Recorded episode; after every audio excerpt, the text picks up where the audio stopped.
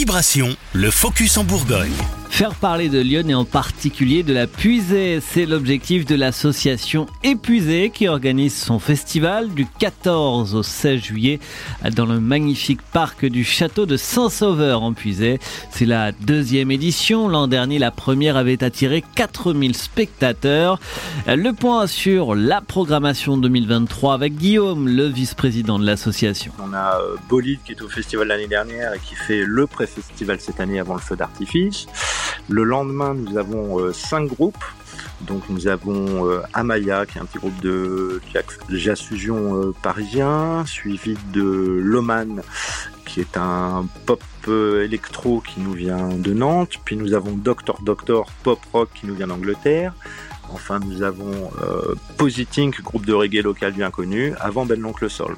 Le lendemain, on attaque par euh, Gelatin Turner, un petit groupe aussi euh, électropop euh, qui nous vient aussi de la région, au Serrois.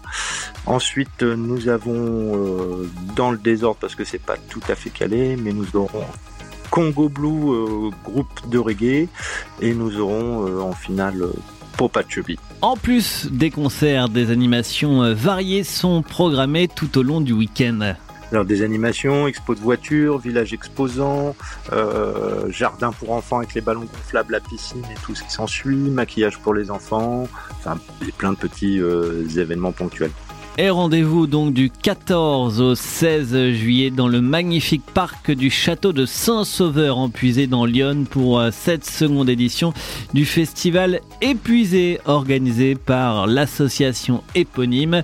Informations et billetteries sont à retrouver sur internet, direction le site épuisé.fr.